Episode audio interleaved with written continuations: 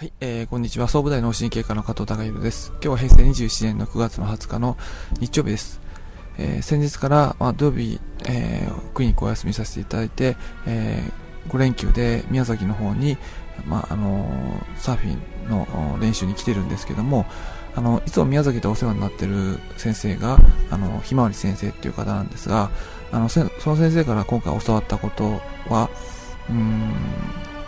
サーフィン自体は、えーまあ、感覚のスポーツだから、ある程度やりながら感覚で分かって、それである程度意味付けしていくっていうことが、まあ、非常に大切だってことを、あの伺いました。で、えー、感覚で、掴んでいくものっていうのは、やはりその感覚で捉えないとなかなか分からないところがあるので、まあ、あの、ある程度理論で、その近くまで行って、で、まあ、最後は、まあ、こなしていく中で自分の感覚で取っていくっていうことで、それで感覚で取った後、また理論付けっていうのはまた具体的になってくるので、あのー、また違ったあの表現の仕方があるのかなと思います。えー、まずは感覚でわかるっていうことが詐欺だ。で、そのためには、ま、数こなす必要があるんだということなんですが、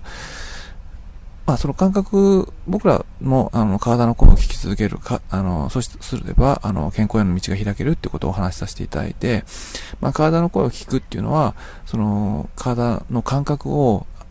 もう一回取り戻していきましょうっていうことで、まあ、健康である時の感覚っていうのは非常に気持ちいい状態ですよっていうのをできれば伝えていきたいんですが、まあ、そのためにはまず、あの、その味わっていただくっていうことを、あ私たちは大切にしているので、まあ、あのー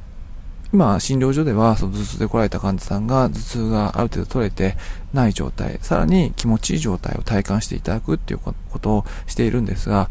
診療所レベルでは、ちょっとその、まあ、そう体感してしていただくっていうのは、うん、制限されていきますので、まあ、何らかの形で、えっ、ー、と、まあ、体の健康の状態が、まあ、気持ちいい状態でありますよっていうことを、あの、一回体感していただくっていう、まあ、そのチャンスっていうか機会を、あの、できるだけ、まあ、これから、まあ、いろんな、